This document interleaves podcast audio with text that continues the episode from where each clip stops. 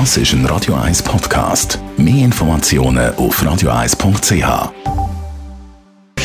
Netto, das Radio 1 Wirtschaftsmagazin für Konsumentinnen und Konsumenten, wird Ihnen präsentiert von Blaser Greinicher.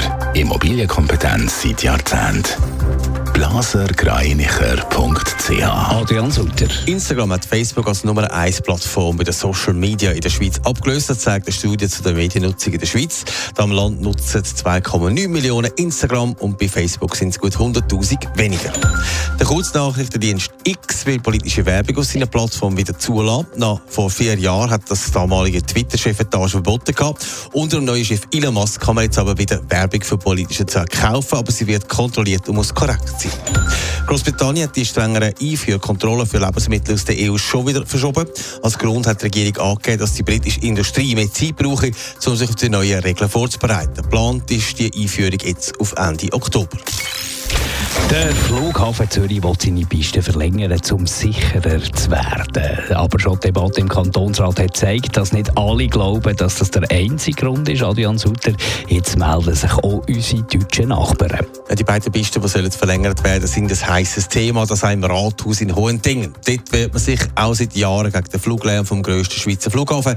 Der Pistenausbau, der geplant ist, macht dem Bürgermeister Jürgen Wiener Sorgen, wie er zu SRF gesagt hat. Immerhin werden hier 250 Millionen Schweizer Franken investiert. Und ich denke auch, dass man das auch mit einem Hintergrund macht, um die, die Kapazität erhöhen zu können. Auch andere Gemeinden in Deutschland haben sich gleich geäußert, auch sie haben Angst vor mehr Fluglärm. Aber die Zürcher Regierung sagt ja etwas anderes. Sie sagt, es gäbe nicht mehr Lärm. Ja, die Zürcher Regierung stellt sich hinter den Plan vom Flughafen. Die Volkswirtschaftsdirektorin Gamer Walker-Späh versucht, auch die deutschen Nachbarn zu beruhigen. Die Eidgenössische Materialprüfungs- und Forschungsanstalt EMPA hat die Auswirkungen auf die Lärmbelastung berechnet und sie ist klar zum Resultat gekommen, dass Deutschland nicht mehr Belastungen hat.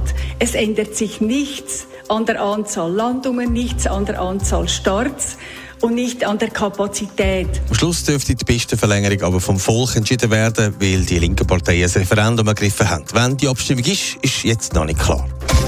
Netto, das Radio 1 Wirtschaftsmagazin für Konsumentinnen und Konsumenten.